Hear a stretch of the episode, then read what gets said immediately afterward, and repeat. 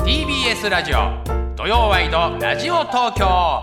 ナイツのチャキチャキ大放送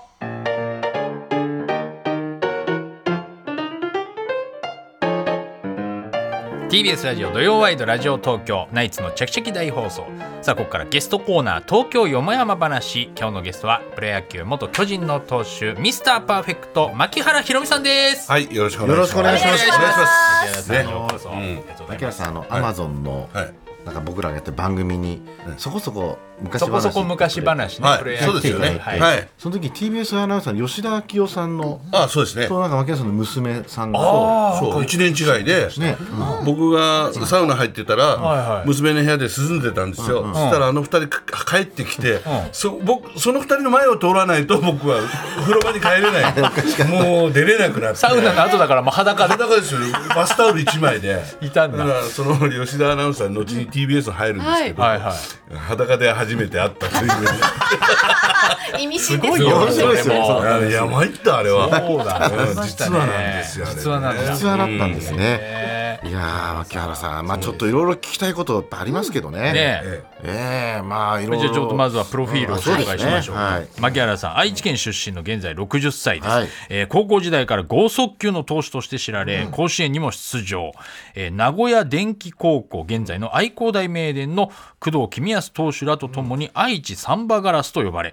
1981年のドラフト会議で巨人に1位指名を受けました入団2年目に1軍初先発初完封という鮮烈なデビューを飾ると、その年12勝を挙げチームのリーグ優勝に貢献新人王に選ばれました、はいその後の活躍は皆さんもご存知の通り、斎藤正樹投手、桑田真澄投手とともに長年にわたって巨人のローテーションで活躍。94年には平成で唯一の完全試合を達成されました。2001年に現役を引退してからは解説者として活躍。去年アメリカで行われた WBC では現地で解説を担当、感動して涙が出ちゃったそうです。はい、牧えよ原かっさん。たねあれねねえ見てました見てたやっぱりみんな見てるあよのねはい、もちろんですよ。 5回見に行きましたんで僕5回っていうか全部見に東京ドームね。東京ドーム、はいあーやっぱり金持ちは違うねあ あれめちゃくちゃ高かったんじゃないですかああのれねちょっといろいろいろんないろんなねいろんな力が発揮したってでしょうけどでもそう決勝トーナメント、そうですね、もう現地で見られて。えーやっぱり準準決勝で負けるっていうパターンが、ああー準決勝か準決勝か要するに準決勝で負けちゃうんですよアメリカ行くと東南大会かそうアメリカ行くともうみんなやっぱり、あの紅白戦やってみたり、アメリカのチームとやってみたりだとか、もうとにかく時差ボケがきついんですよ、なるほど。うん、で僕はもう全部大会行ってるんで、時差ボケきついなと思ったら、今回はそういうのもやらないと、でも疲れてるのも、疲れちゃうから逆にっていうので、栗山さん言ってたんで、ちょっとアプローチ変えてきたんで、いい方に出たらいいなと思ったら出ましたね。それは逆に良かったんですそうやっぱりもう、アメリカのボールとか球場に慣れるためにオープン戦やるっていうのは分かるんだけど、はもう選手たち疲れ切ってるわけですよ。もう本当にね、やっぱ僕らも年取っていくから、時差ボケが本当きついんですよ、最初のうちは。だからその部分っていうのを考慮したんでしょうけどね。うん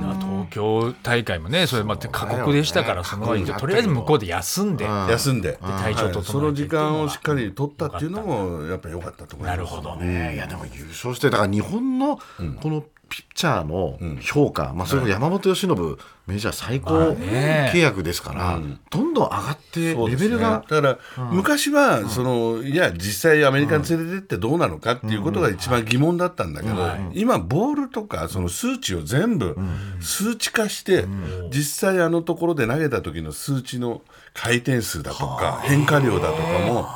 見てるらしいんですよ。向こう行ったらどれくらい出るのかとか回転数うん、かやっとてかみないと分かんないから、そんなにお金もらえなかったんだけど、はいはいはい今もう大体その時の数値が出てるんで、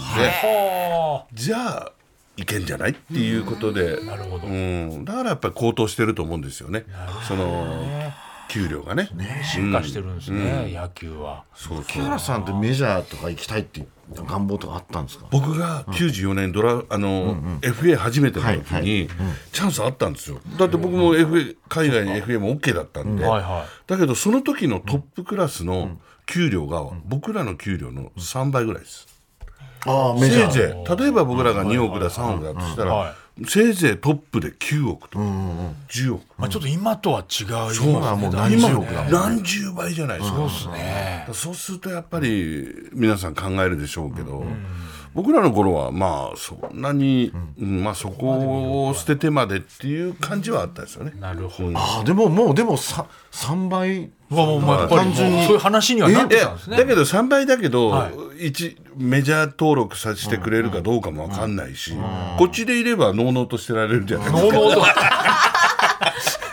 ローテーションが待ってたか らね。まあまあまあったからエースでしたからね30歳ぐらいの時だから。そっかそっかうんだから向こうで挑戦してもよかったんだけど、これもうちょっと年35ぐらいだったら、残りの何年間をやってみたいとかいう気持ちになったかまもああしれとないけ周りに日本人もまだそうだよね行ってないそうかど。まらあ、そ。の後に野も行ったんですけどね。あとですね。うんあーなるほまどあ、1、2年違いでしょ、野茂行ったの、94年じゃないかな、彼もね。そうですね、メジャーで好きなチームってあったんですか、マキさん。いや、でもね、結構みんなドジャース憧れてるよね。なんでドジャース憧れてるんですかいや、近いからじゃない。いや、僕はヤンキースも好きですよ。でも、西のロジャース、東のヤンキースみたいなところがあって。や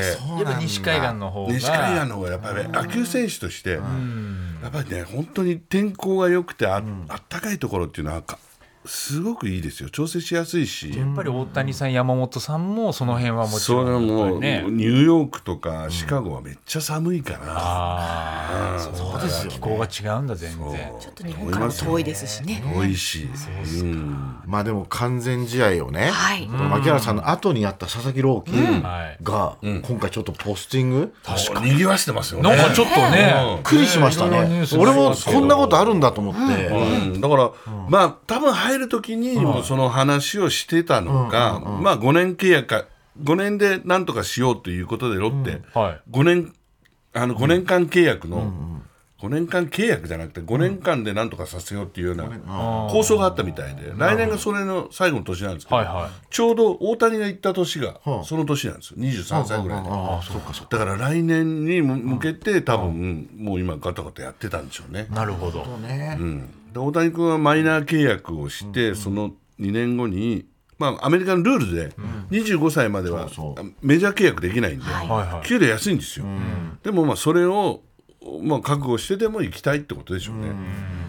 一回あそこで体感しちゃってるんで、WBC で、なるほどね自分の中でやっぱ手応えを感じたと思うんですよ、で若いうちだからどんどんまあそういう辛い思いしてでも行きたいっていう気持ちは分かるんだけど、まあ、今まで行った選手たちはやっぱりなんか優勝をさせておお、なるほど。チームにあの日日本本で一にさせていくみたいな結果を出してというみんなほぼ MVP 取ってますからねそうなんですよマー君も大谷もイチローも松井もそうですよ松井もなるほど。な山る村とかもうみんな本当にキャリアハイみたいな感じで行くんですよ。やっぱりだから今年のま佐々木は多分見ものですよ。そっか。それをもう完全に今言ってるんだかやりら遂げて、今年はとく。にかくなるほど頑張ってだから本当怪我だけ心配。そうですちょっとね。まだね体的にはもう素晴らしいはバランスのいいもの持ってるんだけど、はいじゃあ向こうに行ってどうかっていうところがね、うんうん、まだ日本で19勝しかしてないんですよねまあトータルねトータル。そうか、まあ、完全試合とかね、 そのすごいけど、見せてすますけどごねい試合をで関見てる東勝け利どっ、て完全試合に1試合しかないんですよね。その時だけなんですね。うんそう考えたら牧原さんの方が全然実績まあそれは昔と今と全然違うんだけどごいでもやっぱりなんかもうちょっとこうやり遂げてそうかロッテに恩返しをしてほしいなっていうのは僕らちょっと思うんまだけあど、本当はフル回転でね、もう本当に早く行きたいっていう20勝5敗ぐらいそでうそういやそう向こうで圧倒的な数字を残す可能性十分ある選手だと思ってる、それは誰もが認めるんだけど、もうこれを認めていくともう日本の球界みんな私も私もってねなっちゃうんだダチョウ倶楽部になっちゃうからダチョウクラブになっちゃう。どうぞどうぞ世代的にですよダチョウクラブは最終的に下げるから、みんなあげっぱ一人でだけど一人にでなもるねやっぱり下げるような、はいとりあえず基本的なあれも決めていかないとちょっと日本球界もねなるほどね、まあ、まあね、その向こうで活躍するのも、すごいそうだよ嬉しいですけど、ファンは。嬉しいそ嬉しでても誰もいなくなったらちょっと寂しいですあよ。まりにもみんな本行当くそうと。なんだよいうねことか、それでも難しいですよね、でもやっぱ向こうの方が、まあね、年俸もいいし。だからまあ多分なんかあの悪いお大人が誰か関与してんでしょうね、そうしろと言ってね悪いよ佐々木君の周りに悪いかどうかわかんないですけど、悪いかいいか向こう人いいよって教えてくれる人がいるちょっとと。牧原さんみたいな人がねあのね、あの大物のね、エージェントがね、絶対誰か暗躍してます よね。僕はそう思いますけどね。だから僕なんかその今回報道で選手会っていうのをこのは入らないといけないわけじゃないんですよねそうなんですあーよ。みんなそれだから漫才協会みてえだなと思ってあーなるほどなんかこう組合なんですかねみんそうななんですでも普通入るのが当たり前だし、はいはいそれをやめるっていう選択肢っては、何がメリットあるのか、僕らも今、つかみかねてるんですよ。牧原さんも選手会はもちろんもちろん入ってるし、で僕らも今日あの、お金を貯めて、辞めたらその時にお金をもらえるみたいなやつはあったんですよ、選手会で。年金みたいな。それがその、えーバブルの崩壊で、あの銀行が倒産しまして、なくなったって言うんですよなるほだからど。プロ野球の年金って昔あったんですよ。そうなんですかやめたらだから僕らはもう金田さんたちの世代とかを食べさせてたんですよ。とか、町原さんが現役の時にそうそうそう私のおたく金じさんゃない。払ってそうですよ。張本さんとかうん、そう有吉さんとかカーッつって言ってる場合じゃないですよ。持ってた。桑下さん怒られちゃう。食わせて食えてる。ますから。食える食えます。でもそういうほらまあそういう世代の人たちはいはいはいのあれやって、じゃあ僕らもじゃあその恩恵に預かる土地になったわけですよ。今はもう60歳だから。そしたらもう僕は現役時代にそれが崩壊しまして。そうなんですかうんびっくりしましたよ。だから掛け金は戻ってきました。でも。あ、まあまあまあね。自分がま払あった分。、だからまあ良かったなとは思いますけれどもでももしそれがあれば年金のほかにプロ野球の年金っていうのがあってだからアメリカはこれが2000万ぐらいあるらしいんですね10年やると年金が。年金が2000万ですよ2000万ちょっとなかなかいい暮らしできるじゃないですか聞けば聞くほどみんなメジャー行きたくなりますよね そうなんですようんやっぱりそうなってくるなっていうことなんですよねまあ時代はもう今そっちの方なんですよなるほど。全部やっぱり時代が変わってきましたね、その野球なんかよくね、その昔の高校野球の練習がむちゃくちゃだったとかね、そそうういうのもあるし、まあねだいぶなんかでそもの逆にこのきたなもう本当に僕らの場合はいい車乗っていいお姉ちゃんのところに行ってみたいなところあるじゃないですか、あったんですよ、はいでも今はもう本当に野球に対してこうなんかトレーナーを雇ってみたり、栄養士雇って、えー自分家でお弁当を作らしてそれをもう球場に持ってって食べる、ええと思いますもんだからお金かけてますよなるほど。うんうんだって完全試合やったね、原動力がね、1か月外出禁止したくないからってことそうそうに、はい、おっしゃってましたもんね、前にいやあれはすごい原動力ですよそうだから寮寮生活だったんですよね。いや、違う違う、槙原さんそものだか時らは、僕ら見つかった時はもう遠征先だったんですけど、あはいはいもう寮生活も5年間。五年間やって5年間。もうここ、いつ、い週末にどうやって抜け出すかが、それが また、これはすごいのよ。どうやって抜け出すんですかだって。いや、もう本当に非常階段から、こうちょっと、非常非常階段から。階段から降りていくわけですよ。この目立つ体でですか。寮長みたいな暗い暗い。暗いからね、あと、あの、そこに通じる道までのはい、寮長が寝てる階段の、下から3段目だけ音がするところが、ガーン踏んだら音がする。ステップがあるんだ。うわー古典的です。こう本当にこうドリルなんです。ドリルドリル。ドリル。行ってダーンっつってみんなうわーっとまた上に上がって。イカリアさんが起きちゃうから起きてこねえぞと思ってまた降りていってそこをうまく飛ばしていくとか。あそれはスリリングで面白かったな。でもその、寮出て、車ですか、どうするんですか、あそこ、なんもない、車で車であの止めてあるところをみんなで押すんですよ。こうやってグーッとで坂道なんで要はね。でそこで途中でグーンと勢いがついたらエンジンかけてブーッと。古典的ですよ。あ。こんなのまでして出てたんですこか。の前あそこ新しくできたじゃないですか寮、ちょっと行ってきたんですけどすごいですよね綺麗でそうで今あ槙原さんの時はもうボロかったんですか。ボロかったですよ。巨人軍でももうあのやっぱゲジゲジとか出て、ゲジゲジ。久々に聞いたギジギジいや本当ここ這うんだから。胸の上でえや木だの木のベッドだったから腐って多分出てきて大事な体の上じゃないですか怖いよもう。巨人軍のめっ寮ちゃが。綺麗だ今だからもうあのトレーニング施設とかねあいやでも僕らの後にもう作り変えた作り変えてもうもうすっげえ良かったんですあよ。すげえよかったんです地か下1階にプールもあって、プールもあったプールもあもうったその時からね。うんトレーニング場も全部あってすごい良かったのをまた今度変えて変えてからすごいですよ、まあ、投資はしてますよねジャイアンツもね。一番損した世代ですね年金ももらえないし一番ボロ医療で生活まあしてたし、そうですね、まあ、でも、なんか結構、皆さん視聴率も良かった時代だから、ねそ人う気だよはすごいですそようだからねレビにわ話題になった時代でもあるかなっていうところで、あの時代のジャイアンンツのエースだったら一番テレビでももうね見見られてた世代まあまあ、結構ね、その世代の人たちは見てましたっていう言ってくれるから、まあ、それが良かったかなと、でも僕らのちょっと前の時代の杉下さんとかはさ、なんか新宿区のすげえ一等地ずっと持ってたとかさ、そうなんそんならしいですよ。だから昔の人は、もう、すごい一等地を変えたっていう、大地主さんで。夢ありますよね、それはね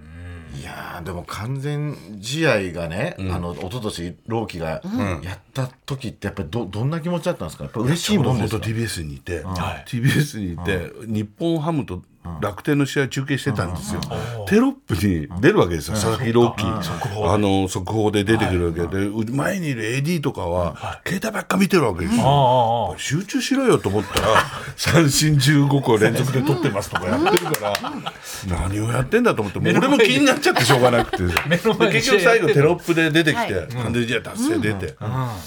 あ圧倒的な数値数字三振数も含めてまあこれはすごいわと思ったんですねだからまあいい選手がやってくれたなと思ってますよなるほど、またその時にね槙原さんも話題になりましたもんそうだねよそうそうちょっと特殊が出まし私たよもね、めちゃくちゃ呼ばれてまだかしらた今井今井雄太郎以来のね牧原宏美で、今度牧原宏美さん以来の佐々木朗希、ああそうそう今度は佐々木朗希以来のだから僕はもう全然出てこないですよね大変もう消え消えちゃったみたいもうないねね。えうん、ないない。もうもう別にいいんですよ。それぐらい完全試合ってすごいんだね。ノーヒットなノーランもかなか出ないんですよすごいけど。そうで出なすいんねで。すよ。まあもうチームでやっぱりエラーもしちゃいけないし。そうですよね。もうコントロールもそうだしな。ちょっと今年の僕ジャイアンツのなんかあのいろんな YouTube でね解説者の人見てて結構下馬評低いんですけどはい言いやすくなったんですよ。監督は安倍になったから。え今まで安くなったんです今まで原さ原んださんとに忖度するなんて忖度してたわけですよ。そんなの。大体ユーチューバーなんてそんなもんですよ。チューバーになって。俺も俺も喋ってますけど、でも一切俺はそれは触れてないです。 だって言っちゃうんですか、そいれ。や原さんに刃を向けることはないです。静かにしてましやたよ。っぱ安倍さんになってえちょっとこうえやっぱりちょっと物足んないとなかるほど不協和音みたいなのが聞聞こえてきたりすると言いやすいじゃないですか、でも良くなってる部分はやっぱりあるわけですよね絶。対面白いと思うよ面白いですか補強が完璧だもん結構してる、今年の巨人は。あのルーキー西舘勇陽はい、どうですか僕ねまだ実際は見てないんですけど、ドラフトの時に見た時に、ああいいバランスで投げるピッチャーだなと思ってるんで、これ非常に楽しみで今度もう2月1日からキャンプ、キャンプジャイアンツ早速見に行こうと思ってますおお。さすがで。使えるか使えないかの目処みたいなものいつ頃出てくるかっていうのをね、やっぱりちょっと見たいなと思ってます今までのこれドラフト1位の大学の人たちも見てきてるんで、かそれと比較できるんですよ、なまるあほど僕の目の中の記憶なんですけれちょどっと見もてるからやっぱでりもなんか雰囲気みたいなのある選手っているんですよ、だからそういうのちょっと見たいなと思ってますねなるほど。あの打線は1番うんあと5番はいポイントだと思うんですけど門脇は1番ですかね2番ですかね門脇はまだ一番はちょっと任せるのはというところなんですけど、あそうですでかも吉川ももう一度吉吉川川ってもうポテンシャルすごいあると思うんですよそうですよねね。うん、だけどなかなか使ってもらえなかったんだけど、今回はちょっと安倍監督によってまた使う可能性もあるじゃないですか。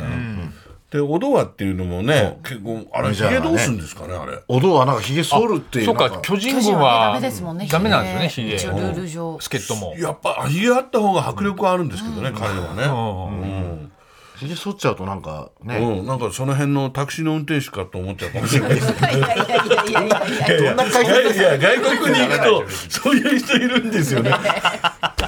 そんなこと聞きたいわけじゃないですよ。そうですよねお堂はもともとセカンドが本職だけど、そうそうまあライトで守らせるって安倍さんが言ってまましあただからね。さん今日も新聞載ってたんですけど、三振かホームランでいいやってあ安倍いさうんがこねとであれば打率って期待してないじゃないですか。だから右打ちしろじゃないわけだから、でそういう意味ではやっぱり六番七番あたりを使うんで、五番はやっぱりちゃんと育成しないとダメだよね。誰かね誰か出てこないとね。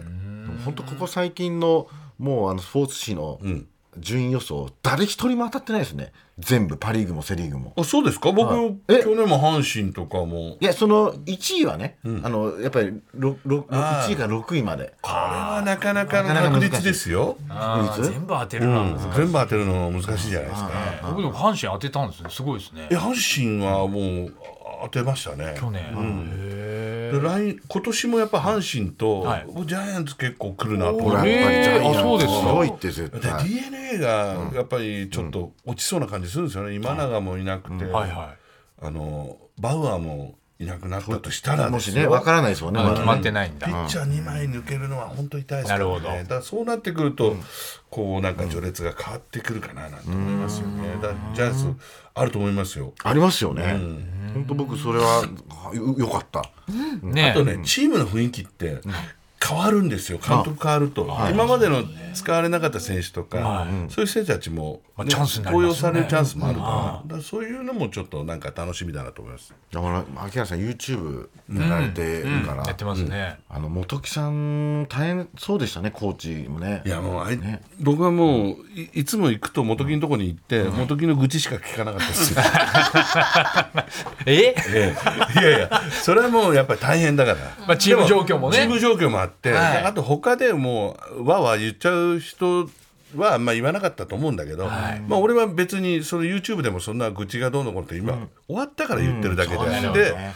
まあ、実際はもう吐き出すだけでも、多分彼にとっていいんだろうと思って、槙原さんにしかね言えないっていうのもあったでしょうねその時は、まあ多分ほほ話の半分も言ってないと思うけど、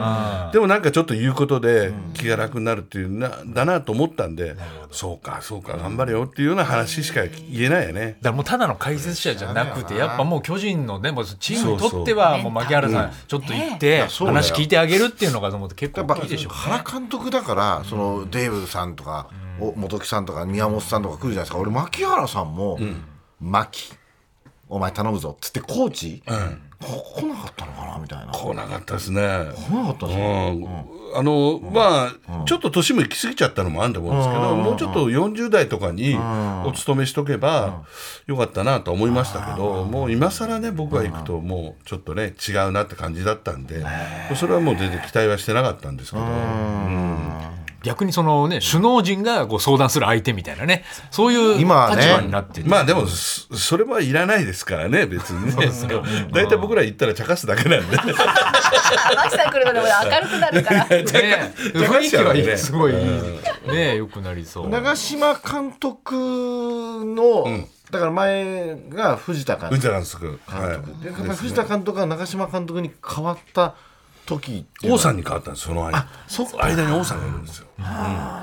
だけど王さんの時にはちょっとあまりこう低迷期だったんで、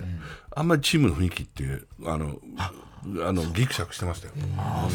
やっぱ勝ってる時の方が明るくて楽しい。なるなるほほどどまあそれありますよそりゃそうですよねまたジャイアンツもちょっとここ何年もね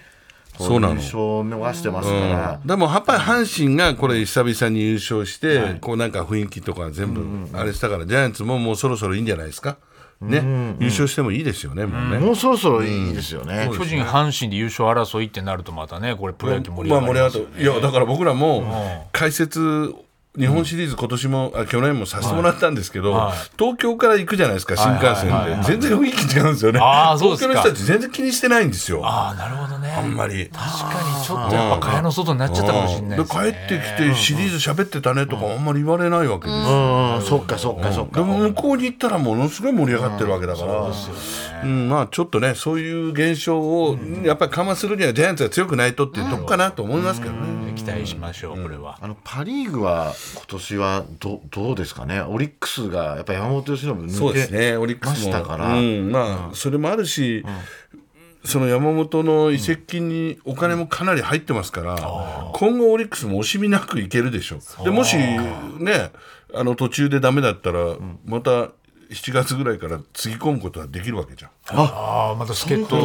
新しい選手たち取れるじゃないですか。なるほどやっぱ資金があるって大事ですよね。あそうかうんでかいよね。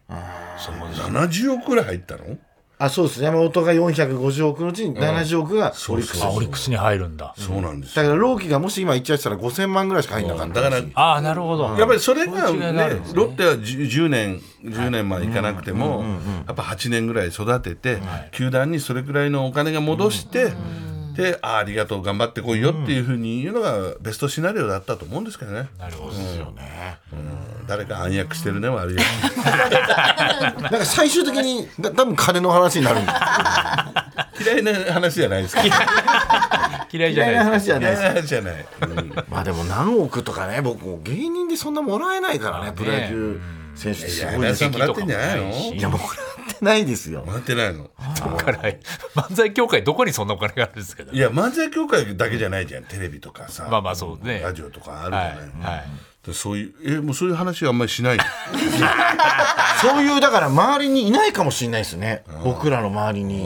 そういうなんかこうと土地とかねなんかそういうまあ、そのそもそもだって給料公開しないですからね、そのやっぱこうそうですよね野球選手ぐらいですから、そうかそう何億だからいいよ移ね籍したとかまだねはいそういうのを話にならないですもんそういう話でこいつがあのトータルテンポスの大村さんみたいないはいはいはろいろとねあのなんかあれやばかったじゃないですかあのトータルテンポスじゃねえな、あの人誰だっけお金をほいらチュートリアルの得違う違意うじゃなくて儲け話で芸人操作しちゃった TKO さんだ もういろんな人を無駄に名前出すトータルテンポ本ス木さん木本さんで大変なことしちゃったね今ねいやだから徳井さんみごめんなさいあのちょっと怖いんですそよれはそれでそっちの方の人たちはやっぱみんな耳暖房にして聞いてたんだよね多分ねうんまあまあでも秋原さんも株が株も好きですよ株いいですよ公言してますよでも今年来ますよこれ株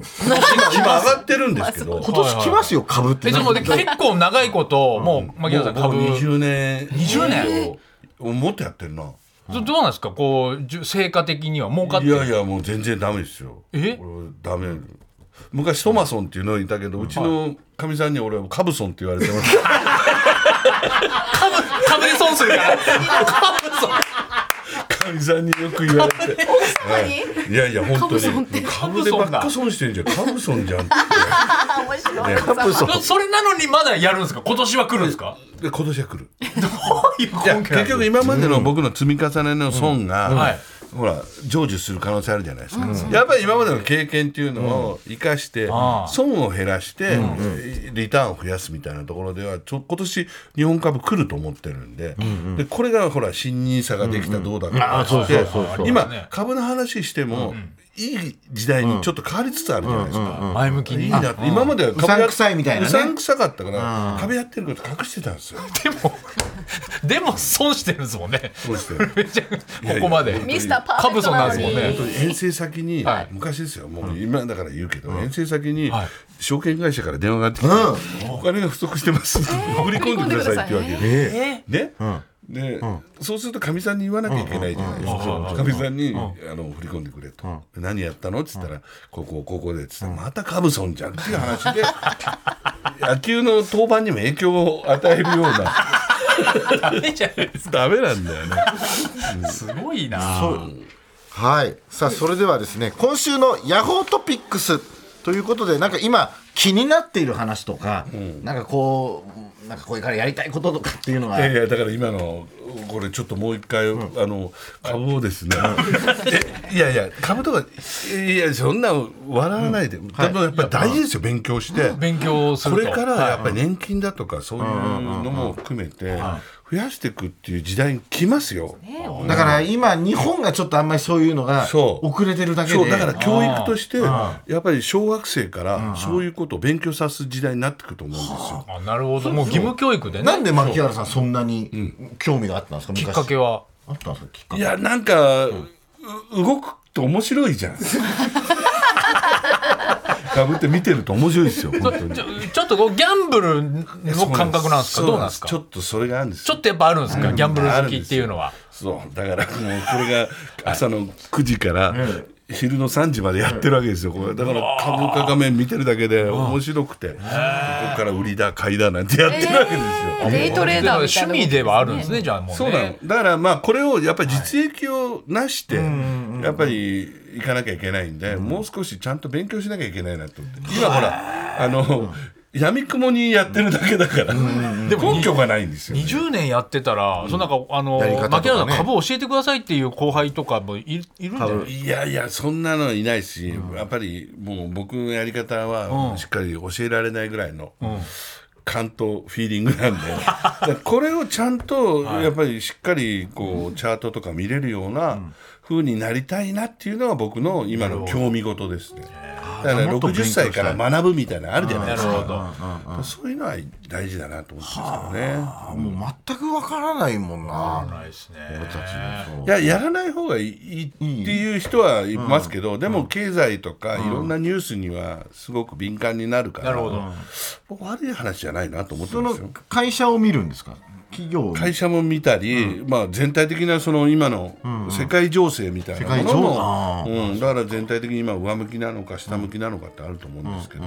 そういうのも見とかないと、えー自分が思ってこの会社めちゃくちゃ増益なのにって言っても、バッと下がっちゃうこともあるわけですよね。何を言ってんですかね俺は株マスターになりたい ってアンケートに株マスターになりたいって書いてあったそかうらださからね。 いやこれ言わないとダメじゃん落合さんが参加を取るのと一緒 よ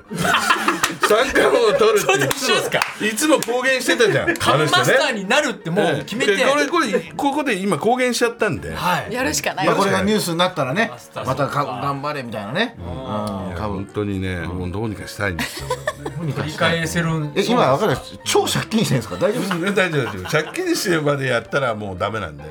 自分の範囲内でやってるんですけ範ど囲内ででもまあ今までの証券業界に僕はお金を預けてるんで、僕は今引き出そうと思って今暗証番号探してるんですよさあ そんな牧さんですけれども YouTube チャンネルでも活躍されていましてはいはい「ミスターパーフェクト牧原」で検そうなんで索してすよね。いろいろちょっと言いにくいんですけどね僕ねなんかあの新庄さんのやつがすごい好評だったあ見みましたたいで昔のねあのーまだ彼が監督になる前に、いや